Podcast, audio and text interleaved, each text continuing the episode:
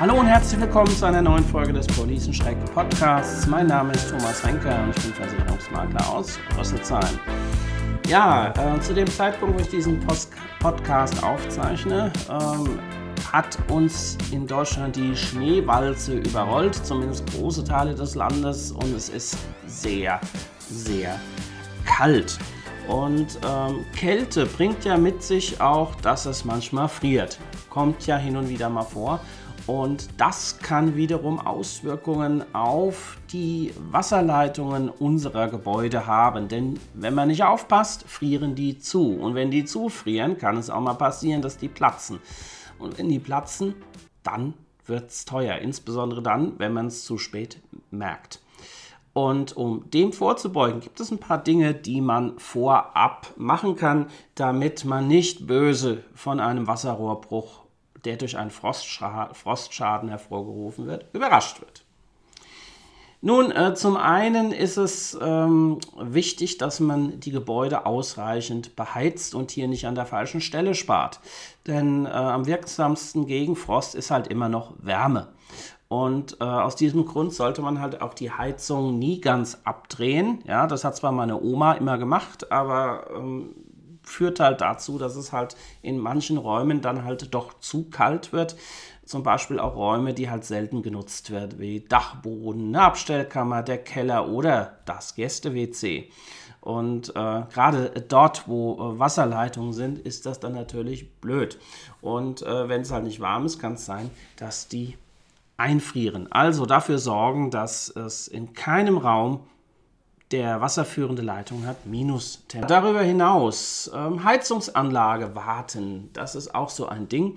Ähm, damit die Heizung ordnungsgemäß funktioniert, muss sie regelmäßig gewartet werden. Und da gehört halt nicht dazu, in regelmäßigen Abständen, entweder alle ein oder zwei Jahre, je nachdem, wie alt die Heizung ist, die Installationsfirma äh, kommen zu lassen, die sich die Heizung anschaut, sondern man kann auch selber äh, was tun. Und zwar sollte man regelmäßig kontrollieren, ob äh, in den Heizkörpern sich Luft angesammelt hat. Bei uns zum Beispiel ist das äh, in aller äh, schöner Regelmäßigkeit so, dass im Heizkörper Luft drin ist und das sorgt dann halt natürlich dafür, dass der Heizkörper nicht mehr richtig warm wird.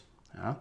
Und ähm, Gleiches gilt halt auch, wenn zu wenig Wasserdruck äh, im ähm, Heizungssystem ist. Das kann man natürlich schön kontrollieren. Da ist an der Heizung ein entsprechendes äh, eine Anzeige und wenn da zu wenig Wasser drin ist, äh, funktioniert das Ganze nicht. Das reduziert nämlich die Wärmeleistung beziehungsweise die Heizung geht ganz aus. Ja. Also äh, dort regelmäßig mal nachschauen.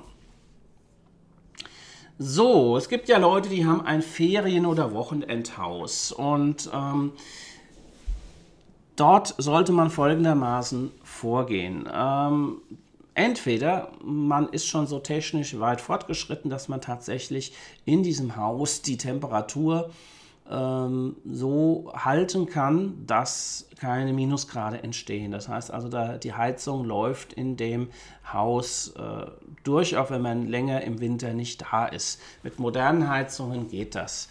Ähm, hat man keine moderne Heizung, ähm, kann man das halt schlecht machen und regulieren. Äh, insbesondere auch dann, wenn man zum Beispiel eine Ölheizung hat, äh, weil irgendwann ist halt der Tank leer. Ähm, in diesem Fall bleibt einem nichts anderes übrig, als alle wasserführenden Leitungen zu entleeren. Ja, komplett zu entleeren, Haupthahn äh, zudrehen und dann äh, das Ablassventil öffnen und das ganze Wasser aus dem Leitungssystem raus und das äh, gilt natürlich auch für Boiler. Ja, wenn so ein Boiler äh, zufriert, ist nicht schön, das sage ich euch. Ähm, hatten wir einige Male, bis der wieder aufgetaut ist, das dauert. Und selbstverständlich natürlich auch die Außenleitungen entleeren, die nicht vergessen, die sind nämlich am gefährdetsten. Ja, was kann man sonst noch tun?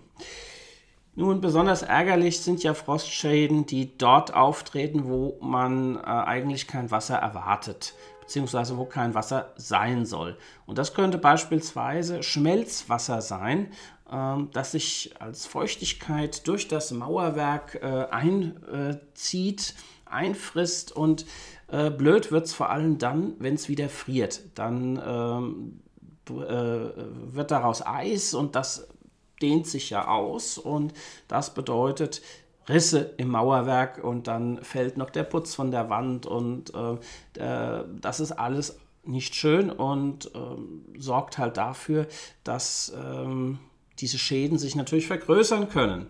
Ähm, vor allen Dingen, wenn sie nicht bemerkt werden. Deshalb Risse und Löcher in Außenwänden bitte abdichten, so schnell es geht.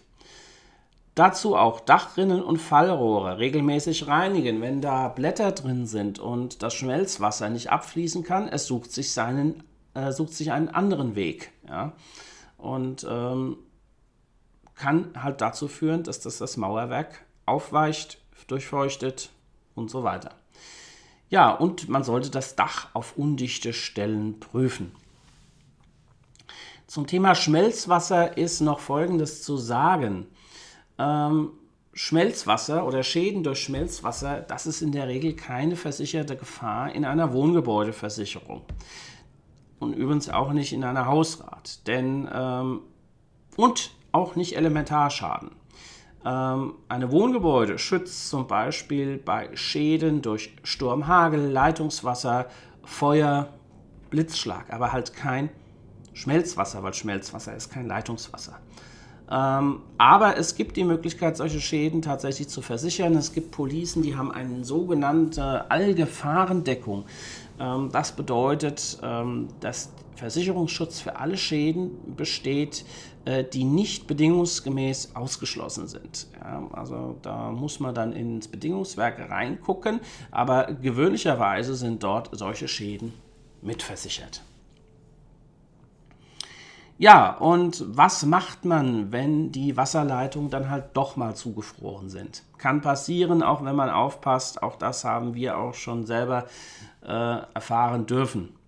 Ähm, auftauen kann man eine Wasserleitung mittels heißem Wasser bzw. einem Heizlüfter, den man äh, an der entsprechenden Stelle platziert und dann gelingt das relativ schnell und gefahrenlos.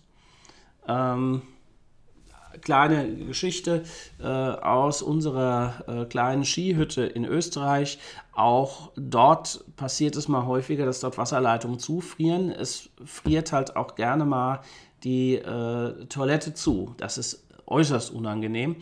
Ähm, vor allen Dingen, wenn sich im Spülkasten Wasser gesammelt hat, das da eigentlich hätte gar nicht mehr sein dürfen, weil man ja den Haupthahn abgedreht hat und das Wasser abgelassen hat. Aber egal, es war Wasser drin und das hat man äh, auch nicht mit einem Heizlüfter so schnell ähm, frei bekommen, weil ähm, das Wasser, das war ein Eisklumpen.